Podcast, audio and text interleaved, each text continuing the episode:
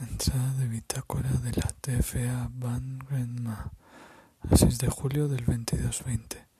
Oficial de nave Hans Elizondo. Hoy ha sido un día sin incidencias.